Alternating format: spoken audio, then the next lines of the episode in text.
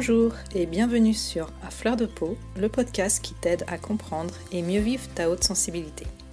Je suis Pascaline Michon, photographe hypersensible, et à travers ce podcast, je te partage les outils et les clés qui m'ont aidé à mieux me connaître pour enfin accepter ma singularité et la considérer plutôt comme une force que comme une faiblesse. Ce podcast est une source d'inspiration qui t'offre un nouvel éclairage sur ta façon de fonctionner afin que tu apprivoises ta haute sensibilité pour vivre une vie plus apaisée et épanouissante. Alors je t'invite à t'installer bien confortablement, on est entre nous et je te souhaite une très bonne écoute. Bonjour, je suis ravie de te retrouver pour ce nouvel épisode et aujourd'hui j'ai le grand plaisir d'accueillir à nouveau Saverio Tomasella qui est le parrain du podcast et qui est également psychanalyste et docteur chercheur en psychologie, auteur de nombreux ouvrages, Bref, je pense que tu le connais déjà pas mal puisqu'on a eu souvent l'occasion d'échanger ensemble. Donc euh, aujourd'hui, on se retrouve pour parler d'un sujet euh, très important et qui va être en lien avec euh, l'épisode que j'ai fait sur les croyances limitantes, puisqu'aujourd'hui, on va parler du faux self chez les personnes hautement sensibles. Donc pour commencer, Saverio, bien merci d'être là déjà et de m'avoir aussi proposé ce sujet puisque c'est toi qui me l'as proposé. Merci Pascaline, merci à toi. Euh, est-ce que tu peux nous expliquer du coup qu'est-ce que c'est un faux self ou un faux soi en fait et comment il se met en place? C'est un concept, le faux soi ou faux self, qui est né dans les années 70-80, outre-Manche, en Grande-Bretagne, à propos de personnes qui sont artificielles. On, on les appelait les personnalités asif, comme si. D'accord. C'est-à-dire ce sont des personnes qui très tôt vont développer une fausse personnalité, une personnalité qui va répondre aux attentes. Le plus souvent, c'est les attentes d'un parent ou des parents ou de la famille ou du milieu social, mais ça peut être aussi les attentes du milieu scolaire, de certains professeurs, euh, des personnes qui vont se débrouiller pour répondre aux demandes et aux attentes de l'environnement pour pouvoir être acceptées soit parce qu'elles ne sont pas acceptées de par leurs différences, soit parce que manquant de confiance ou sentant la pression très forte de leur environnement, elles se rendent compte ou croient, parfois elles se rendent compte parce que c'est la réalité, parfois elles croient parce qu'elles le supposent, que c'est la seule façon euh, d'être aimé, d'être accepté, d'être, euh, de s'intégrer au groupe ou de ne pas risquer euh, des brimades, des rejets, de la maltraitance et qui vont donc euh, non pas être elles-mêmes, mais toujours anticiper de façon à euh, mettre en place le vocabulaire, la façon de parler, les gestes, euh, le, le, discours adapté et les, les postures adaptées à ce qu'on attend d'elles. D'accord. Et du coup, c'est vrai que le petit enfant, en fait, ce qu'il recherche avant tout, lui, c'est d'être aimé par son entourage, en fait. Donc, Oui, l'enfant, tout être humain d'ailleurs, attend mmh. fondamentalement d'être aimé. alors l'enfant, bien sûr, par ses parents, qui sont les personnes les plus importantes de, de sa vie, sachant que les grands frères et les, grands sœurs, les grandes sœurs sont aussi très importantes et très importantes pour, pour l'enfant. Parfois, quand les parents sont peu présents, voire absents, voire maltraitants, l'enfant peut euh, développer un lien très fort avec sa grande sœur, son grand frère ou, les deux, euh, et, qui vont potentiellement remplacer les figures parentales si les parents sont vraiment euh, mmh. trop méchants, ce qui arrive malheureusement, mmh. ou euh, trop absents, ce qui arrive encore plus souvent parfois du fait de, de préoccupations familiales, de deuil ou du travail. Il y, a des, mmh. parents qui sont très absorbés dans leur travail ou dans leur vie conjugale. J'ai eu une patiente qui justement avait développé une fausse personnalité, la pauvre.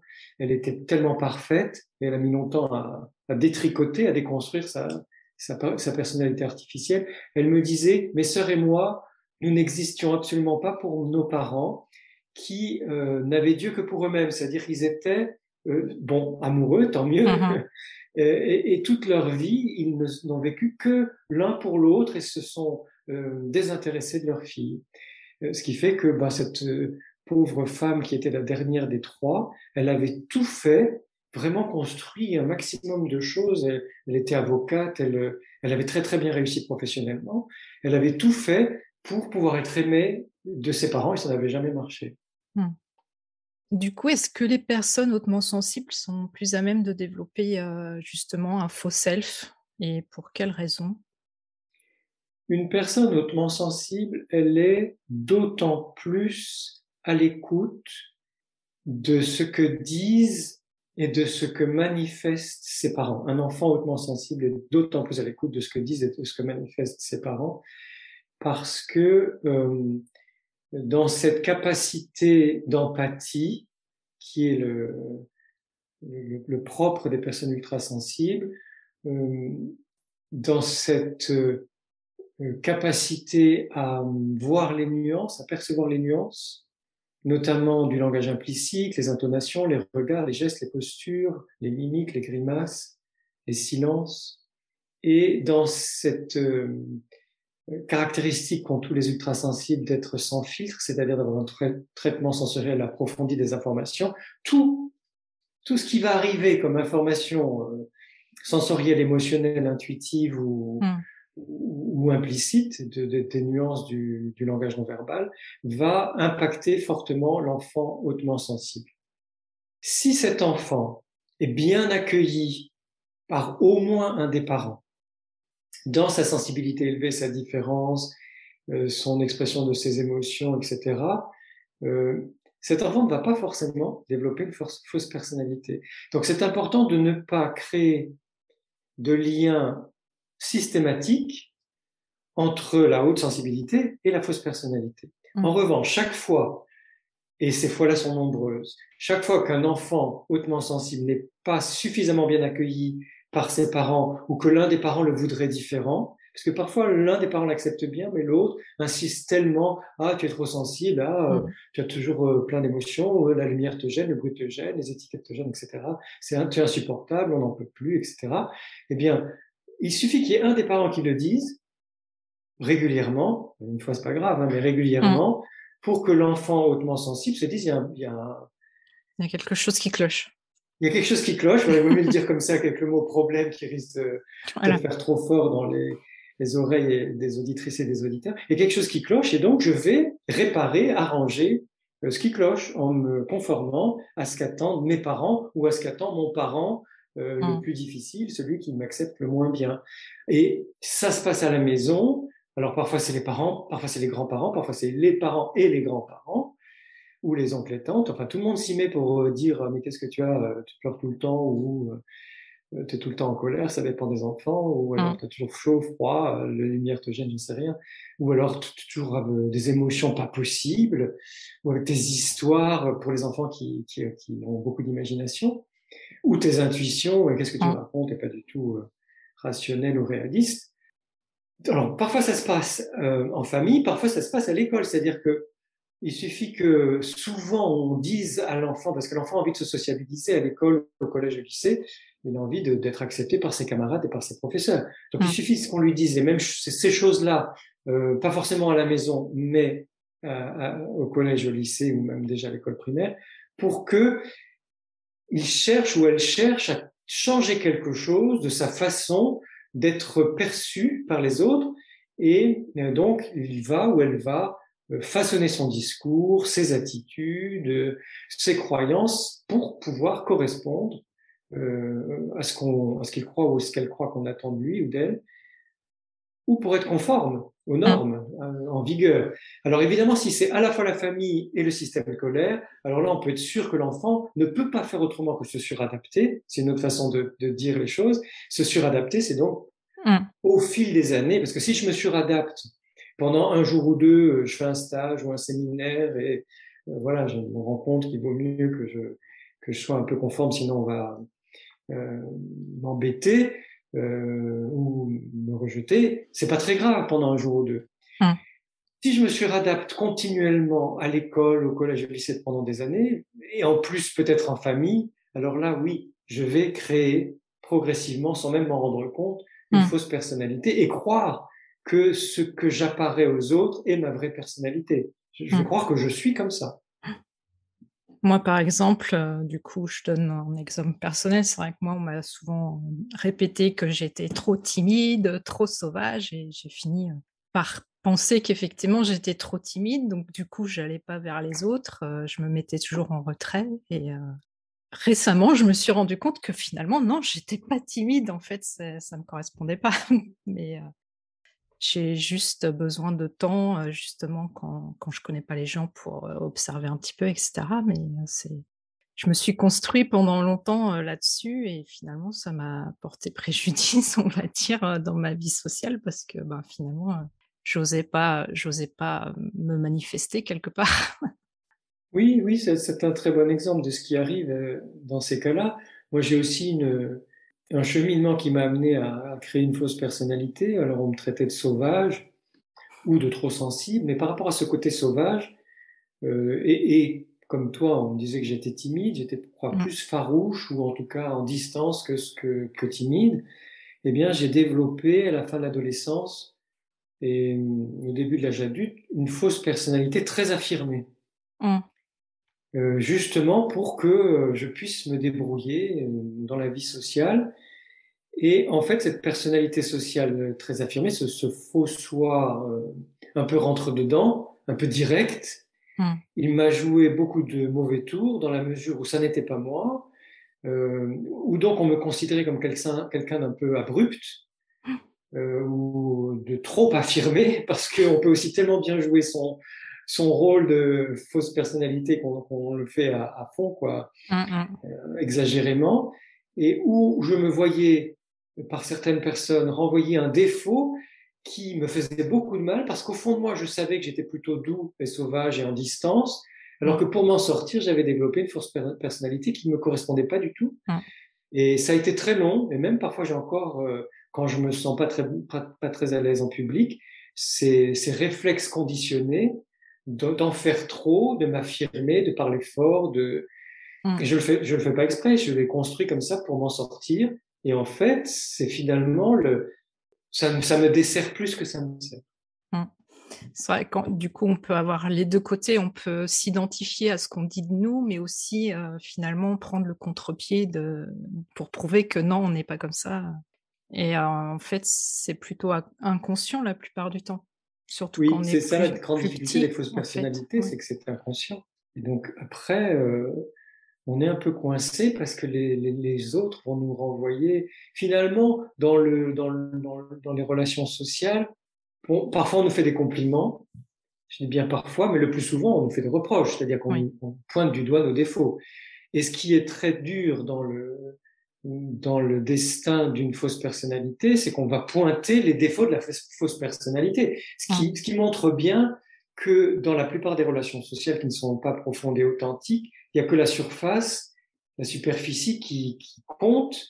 Et ça, c'est vraiment le drame des personnes hautement sensibles qui ont développé une fausse personnalité ou, ou, qui se sont suradaptées. C'est-à-dire qu'on va nous reprocher en plus des défauts qui ne sont pas les nôtres, qui sont ceux de notre de ce qu'on a, de ce qu'on a mis en place, comme on a pu pour s'en sortir dans un monde qui nous acceptait pas comme euh, grand sensible. Mmh. Donc ça, c'est moi je trouve que c'est bon. Terrible. on passe parfois des, des, des mauvais moments euh, avant de pouvoir déconstruire la fausse personnalité et enfin mmh. se retrouver avec qui on est. Parce que moi, je préfère qu'on me reproche d'être sensible, émotif ou je sais pas quoi, mmh. euh, ou introverti, que qu'on me reproche des choses qui sont pas moi, mais que j'avais dû essayer de mettre en place pour m'en sortir. Oui, c'est sûr. On parle aussi beaucoup de cette tendance à développer un faux self chez les personnes qui sont concernées par le haut potentiel intellectuel. On parle euh, du fameux syndrome du caméléon. Est-ce que c'est la même chose ou est-ce qu'il y a des différences en ce qui concerne euh, les personnes hautement sensibles? Alors, en, règle générale, et la plupart du temps, c'est la même chose, et ça peut s'appeler, comme l'a très justement dit Alice Miller, le drame de l'enfant doué. Mmh le drame des très nombreux enfants doués que nous sommes, doués de grande sensibilité ou doués d'un potentiel intellectuel euh, plus important que la moyenne. Euh, c'est le même drame, hein. c'est-à-dire que finalement, tout ce que nous faisons pour être acceptés par nos parents, par l'école et par la société, euh, bah ça, ça, ça, marche un peu, oui, parfois pour nos diplômes, pour les premiers emplois qu'on va décrocher grâce à ces diplômes. Mais finalement, c'est un drame parce que ça nous éloigne de plus en plus de nous-mêmes et les autres ne nous acceptent ni comme grands sensibles ou euh, avec une intelligence euh, supérieure à la moyenne, ni comme euh, enfants doués qui ont dû se débrouiller pour, pour s'en sortir. La différence avec les hauts potentiels intellectuels, donc la, différence des hauts potentiels sensibles, parce qu'on peut dire que les personnes hautement sensibles ou ultra sensibles ont un haut potentiel sensible, ce qui fait de nous des surdoués de la sensibilité. C'est important aussi de le, mmh. de le véhiculer comme ça, de le, de le proposer comme ça, pour, pour montrer que c'est vraiment un atout d'être mmh. très sensible. Nous sommes des surdoués de la sensibilité. La différence entre le haut potentiel sensible et le haut potentiel intellectuel, c'est que dans le cas du surdoué intellectuel, il va ou elle va surdévelopper ses capacités cognitives, ses, ses capacités de réflexion rationnelle, mmh. euh, parce que c'est une façon de s'en sortir.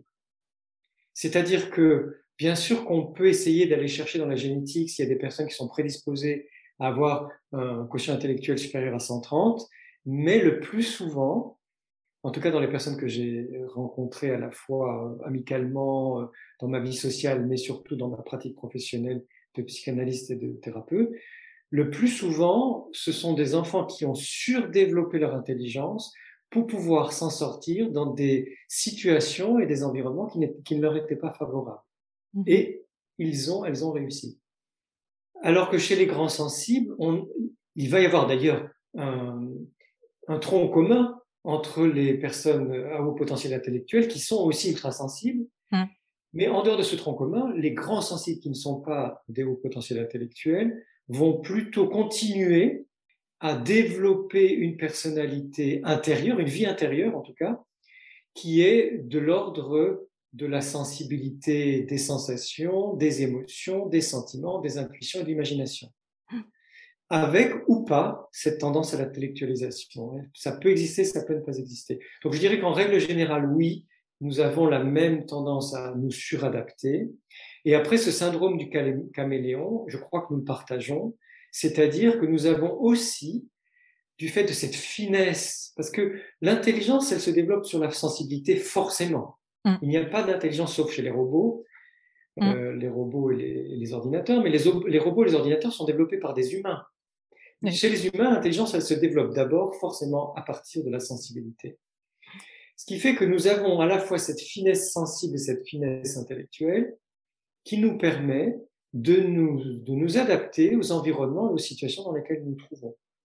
Et, moi, je me suis surpris, alors moins maintenant, mais je me suis surpris quand j'étais jeune ou euh, entre deux âges, à euh, vraiment être un, tellement suradapté à l'environnement ou à la situation que parfois, ou après coup, quand je revenais d'une soirée ou d'une d'une rencontre ou de, de, je, sais pas d'une réunion de travail, je me je me disais mais ça me semblait, ça me semblait pas juste, ça me semblait pas vrai.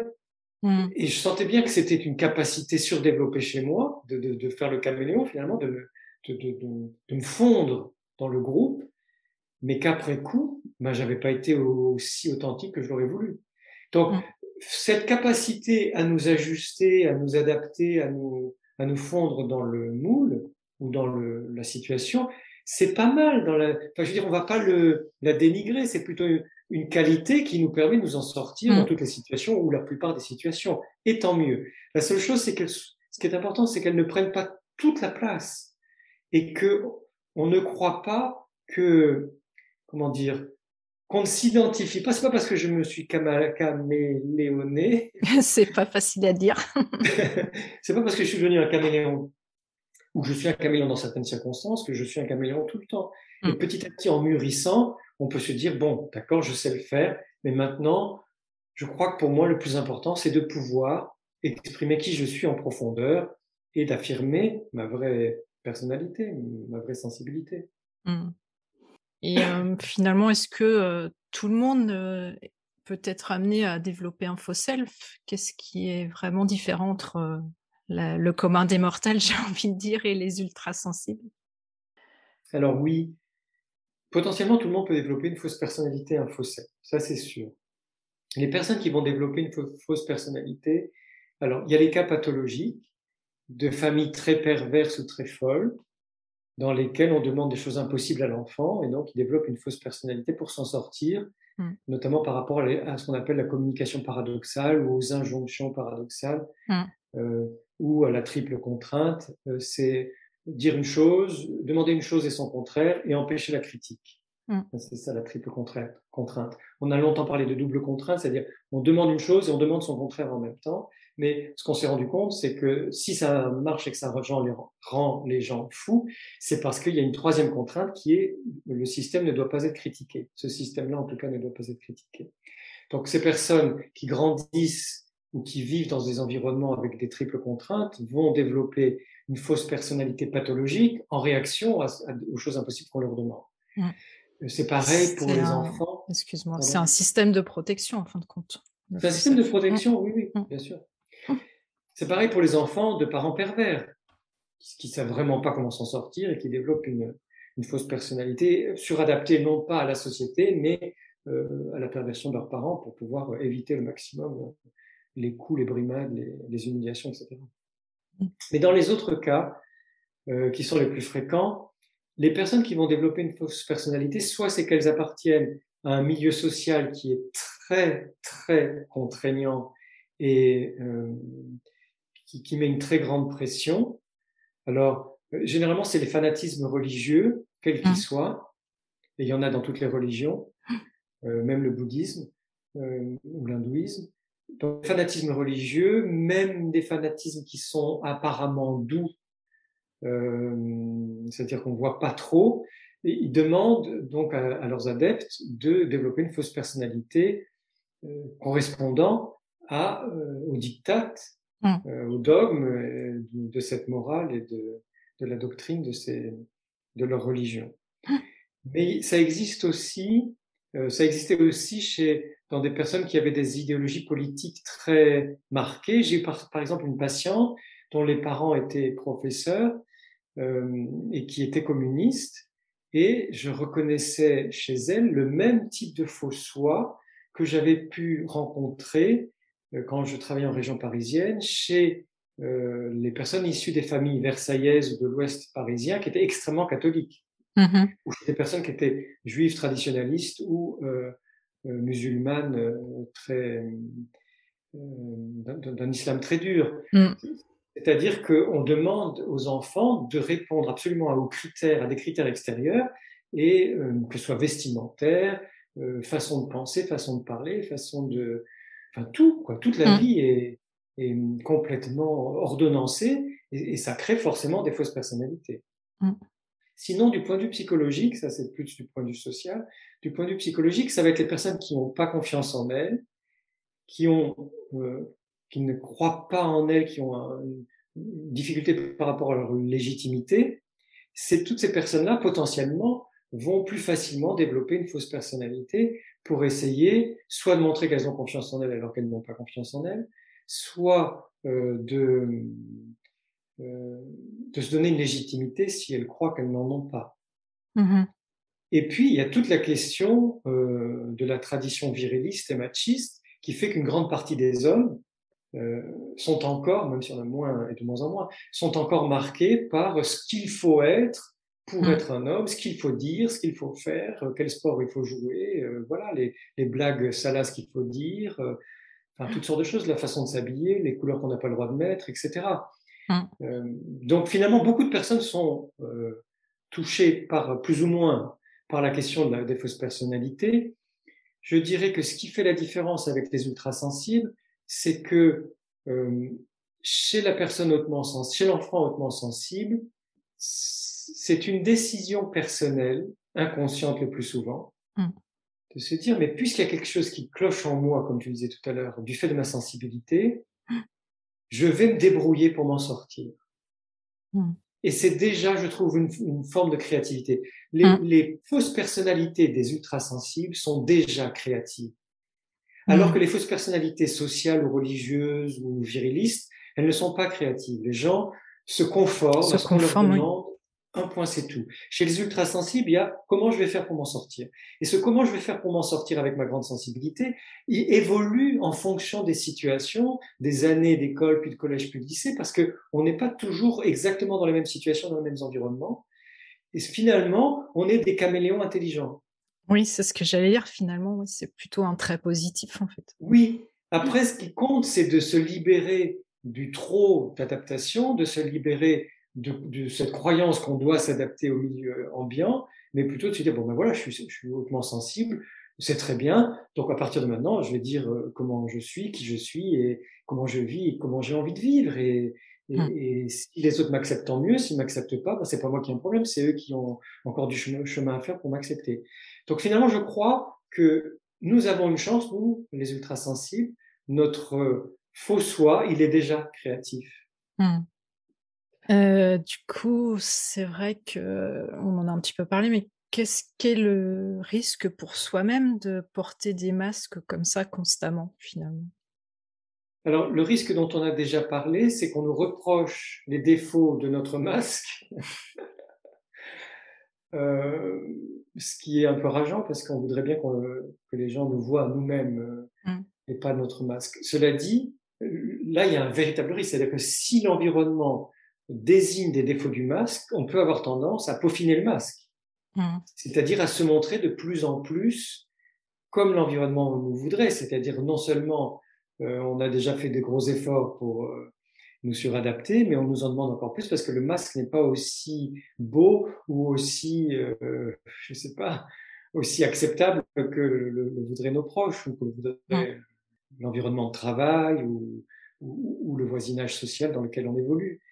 Donc là, c'est un vrai piège. C'est-à-dire, si je continue à peaufiner mon, masque au fil des années, parce qu'on me fait des reproches sur mon masque, ben, on n'en finit plus. Mmh. Et on peut y passer sa vie entière. En revanche, je pense que quand on critique notre masque, euh, notre façon d'être, notre faux soi, ça peut être justement l'occasion de se dire aïe aïe aïe, je me reconnais pas dans cette critique, c'est pas un défaut qui est en moi, c'est un défaut de ma carapace ou de ma, de mon armure ou de, de ce que je montre de moi. Et peut-être que c'est l'occasion d'oser justement ma singularité, comme je le dis dans un de mes livres, c'est-à-dire le moment de montrer qui je suis vraiment, euh, et, voilà, et de prendre le risque qu'on nous reproche euh, des caractéristiques personnelles et non pas des facettes de notre fausse personnalité. Euh, L'autre risque, ce serait, et le plus profond des risques d'aller dans une fausse personnalité, ce serait de, de, de passer sa vie à côté de soi. C'est-à-dire, mmh. même si une une grande partie des personnes ultra sensibles savent qu'elles sont sensibles derrière leur masque ou derrière leur fausse personnalité. Pas toutes, hein, mais certaines savent que, bon, bah, tout de même, il y a des moments où on se rend compte qu'on est sensible, même si dans la vie euh, courante, on ne le montre pas, on a réussi à le, à le cacher.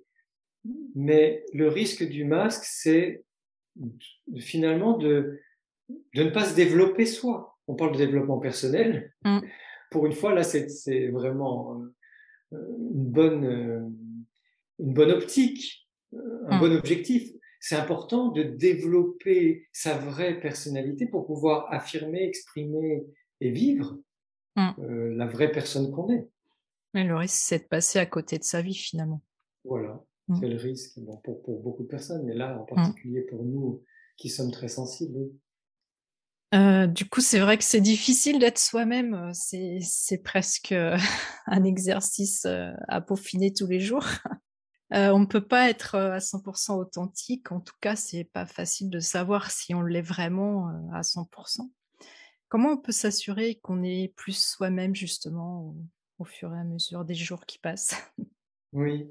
Alors, je fais une, une introduction ou une parenthèse avant de répondre directement à ta question par un. Alors déjà merci Pascaline, merci parce que toi avec ton podcast, tu es justement, euh, euh, tu fais partie des rares personnes avec Sophie Deligianis aussi et son podcast. Vous faites partie des rares personnes qui donnaient vraiment la parole à l'être réel. Mmh. Vous nous donnez vraiment la parole en, en nous permettant d'être nous-mêmes.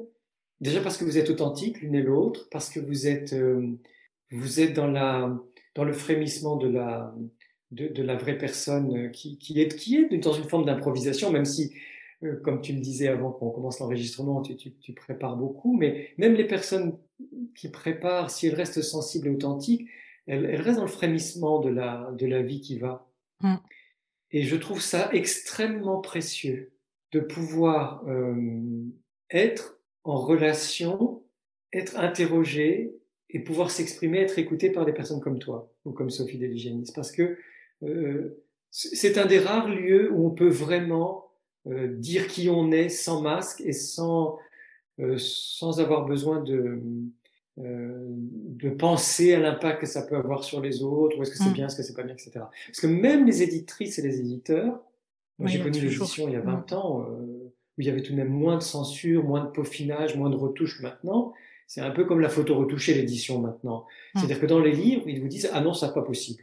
Pourquoi? Ah non, ça va choquer. Ah ben non, alors là, si on commence à toucher le développement personnel, ah si on commence à toucher la pensée positive, et si et ça, alors on peut plus, euh, sauf exception, mais on peut plus exprimer une vérité profonde parce que les éditeurs euh, essayent d'uniformiser de, façon très conformiste. Oui, il y a une espèce de consensus. Voilà. Alors on est dans un consensus qui paraît être le bon. On n'en sait rien. On verra bien dans plusieurs années hein, ce que diront les gens qui ont évolué et surtout ce que diront nos enfants, qui nous diront, oh là là, vous nous avez gavé avec, avec la pensée positive, avec le développement personnel ou avec je ne sais trop quoi, et qui auront envie de penser les choses différemment, et tant mieux. Merci à la jeunesse. Euh, donc, je reviens à toi et à ton podcast. C'est vraiment un, lieu, un espace dans lequel c'est possible de dire vraiment les choses. J'en suis ravie. Et donc, je voulais dire que j'ai vu passer, et effectivement, c'est ça, c'est la vraie vie. J'ai vu passer une publication de Deeply Sensitive, je crois que c'était David qui l'avait écrite, où on lui reprochait d'être un bébé hmm. parce qu'il n'aimait pas les films d'horreur. Moi, moi, j'aime pas du tout les films d'horreur, j'ai jamais, jamais aimé, ça m'intéresse pas. Euh, c'est comme ça, je me sens absolument pas un bébé. C'est pas parce qu'on n'aime pas la violence qu'on est un bébé. Au hmm. contraire, à mon avis, on est beaucoup plus humain quand on se rend compte qu'on n'aime pas la violence et qu'on fait le choix de ne pas regarder des films d'horreur ou de ne plus regarder les informations parce qu'il y a trop de choses horribles qu'on nous bombarde comme mmh. ça sans précaution.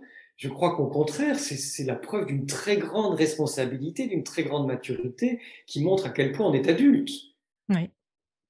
Donc voilà, un, coup de gueule que j'avais besoin de pousser pour répondre à ta question. Et donc, j'en viens à la vulnérabilité parce que je crois vraiment que femmes et hommes adultes et enfants, nous sommes humains donc vulnérables. Hmm. Et être soi-même et découvrir qui je suis, ça passe à travers l'authenticité de mes ressentis, donc pas seulement l'authenticité dans mes relations avec les autres, ce qui est hmm. très important, mais avant tout l'authenticité avec moi-même, qu'est-ce que je ressens, et ne pas le fuir, se dire tiens, ben là je suis en colère, là je suis triste, là j'ai peur, hmm. là, il n'y a pas d'émotion interdite. Là, j'ai honte, là, je me sens pas bien, là, au contraire, je me sens bien, je suis excité, je suis euphorique, je suis passionné, je suis dans une grande joie, une extase, une, mmh. euh, et, tous les niveaux du bonheur qui vont jusqu'à la félicité, l'extase, etc., et la, euh, la béatitude, enfin tout ce qu'on veut, euh, on n'est pas que dans le petit bonheur commercial, excusez-moi, mais mmh. à l'ensemble de la société, c'est la société de consommation voudrait des petits bonheurs consommables. Maintenant, on peut aussi avoir des grandes extases dans la nature, dans l'amour, des, des, des, moments d'euphorie en amitié, euh, ou, des, des, émotions très fortes face à la musique, à l'art, des paysages, etc. Donc là, nous, ultra sensibles, on est très privilégiés parce qu'on a cette capacité de s'émerveiller, mmh. et s'enthousiasmer, d'avoir des élans forts, etc. Et donc, pour revenir à ta question, c'est de repérer en moi ce qui me fait vibrer, hmm. ce, qui m'affecte, que ce soit de peur, de colère, de tristesse, de dégoût, de honte, de gêne, ou que ce soit de joie, d'euphorie, de, passion, d'extase, d'exaltation hmm. et, et, de félicité. Et comme ça, je peux me rendre compte voilà, de, de, qui je suis. Et plus je suis vivant, plus je me sens en vie, plus c'est moi-même. En fait, ce hmm. qui est merveilleux de chez l'être humain, c'est que plus on, est soi-même, plus on est vivant.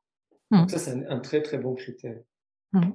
Je, vais témoigner, ouais, du coup, c'est vrai que moi, depuis que je me suis reconnectée à ma sensibilité, c'est euh, assez incroyable euh, comment je me sens de plus en plus vivante, en fait, alors que qu'avant, euh, j'avais vraiment l'impression de d'être un petit peu une spectatrice dans ma vie et de pas vraiment vivre en fait ma vie. C'était quelque chose d'assez bizarre d'ailleurs de ressentir ça.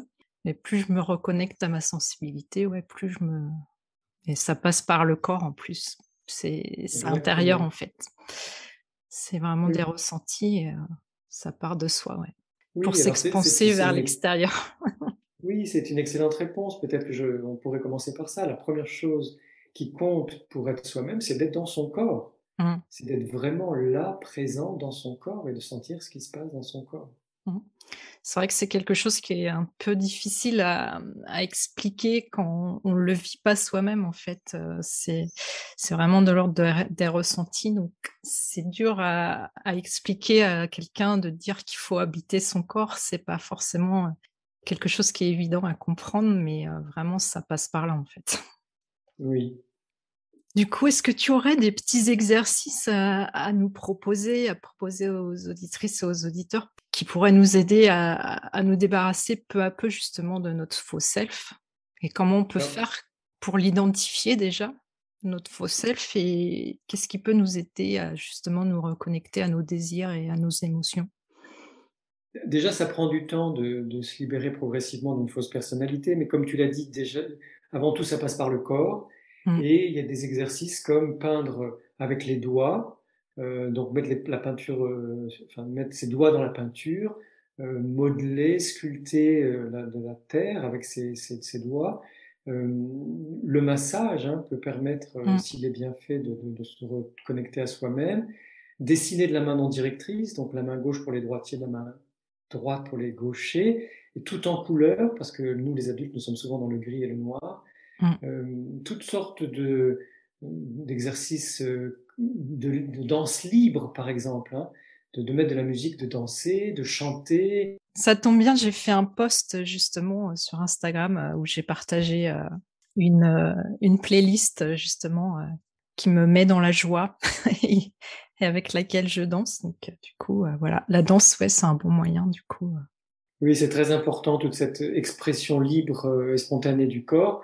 La danse, le chant, des mouvements, parfois on a simplement besoin de bouger ou de sautiller ou de, de, retrouver cette spontanéité de l'enfance. Donc, comme je le disais dans les dessins tout en couleur de la non directrice, la peinture avec les doigts, mais ça peut être aussi de la pâtisserie Mm. préparer des gâteaux, de la pâte à tarte, euh, on met les mains dans la pâte, quoi. On, on, est dans du concret, dans du réel. Ça peut être euh, jardiner, euh, de toucher l'eau d'une rivière euh, ou, toucher la terre, des choses extrêmement simples, marcher pieds nus sur l'herbe ou sur le sable ou dans l'eau.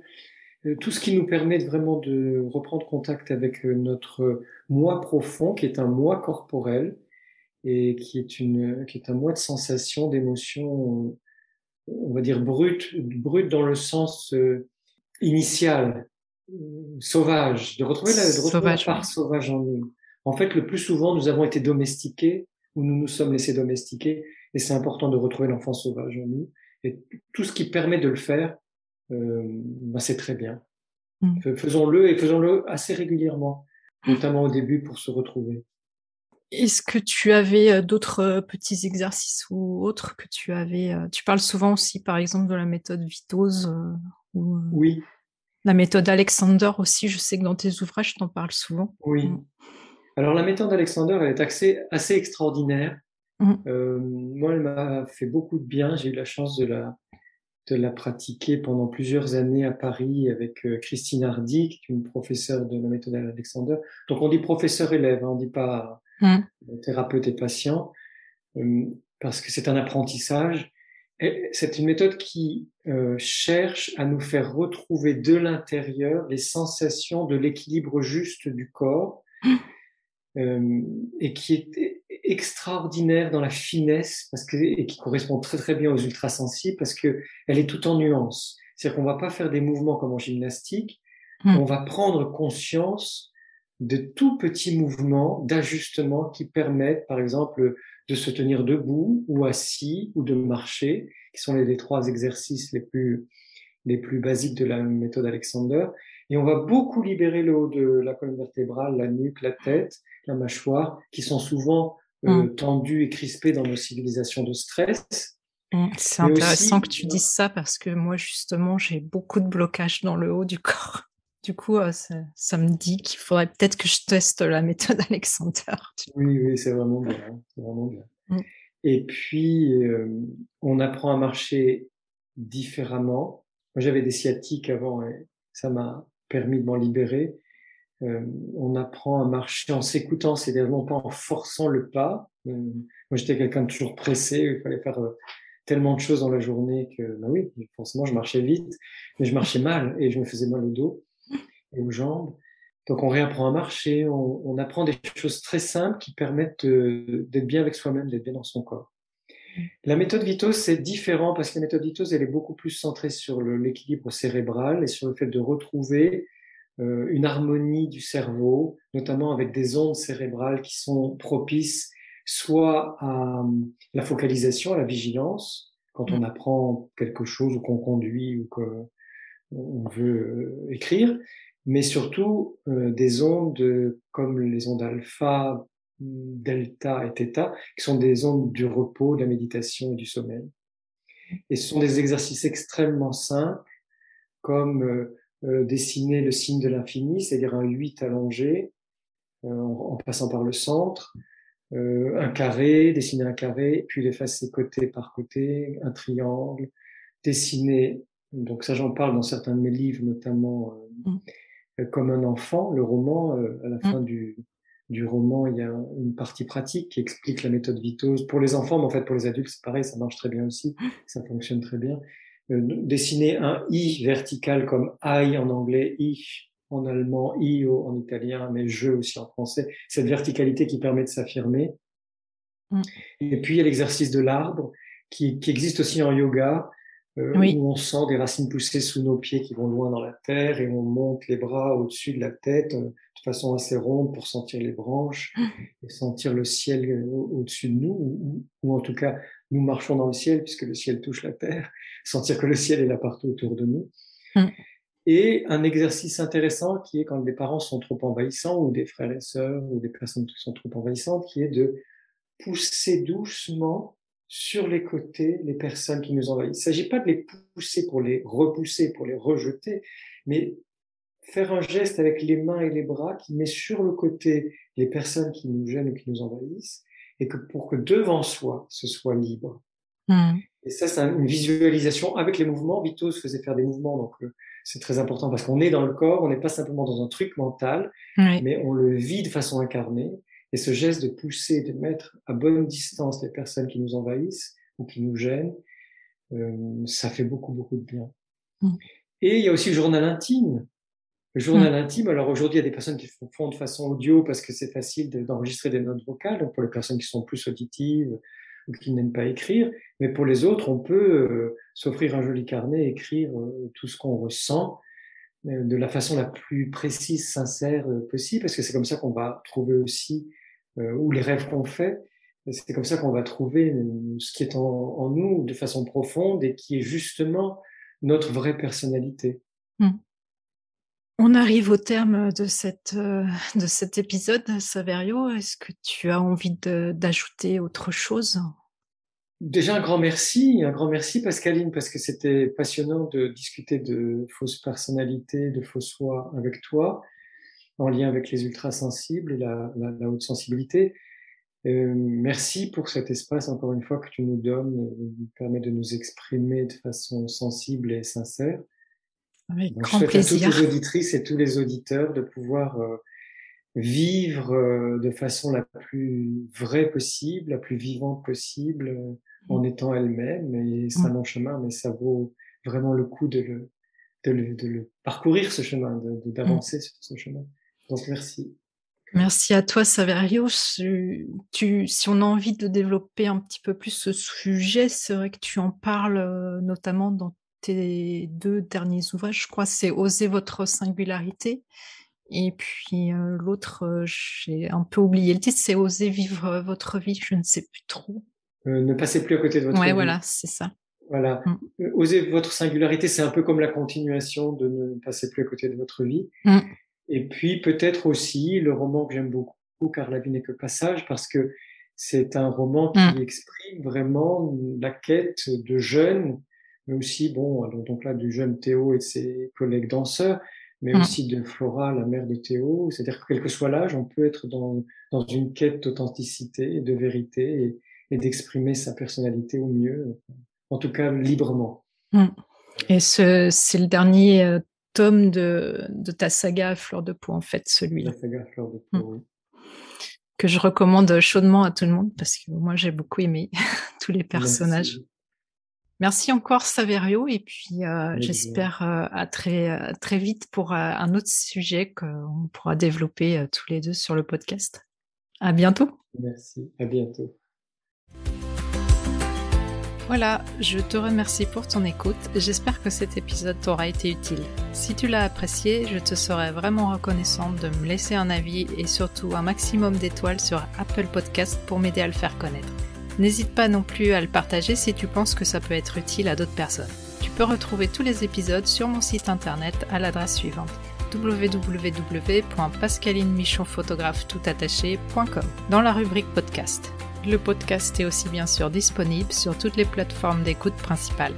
Si tu as envie d'échanger avec moi à propos de l'épisode, j'en serais vraiment ravie. Pour ça, tu peux me contacter sur Instagram, là où je suis la plus présente. Le compte, c'est tout simplement à fleur de peau podcast avec des tirés vers le bas entre chaque mot. En attendant, je te donne rendez-vous la semaine prochaine pour un nouvel épisode. À bientôt!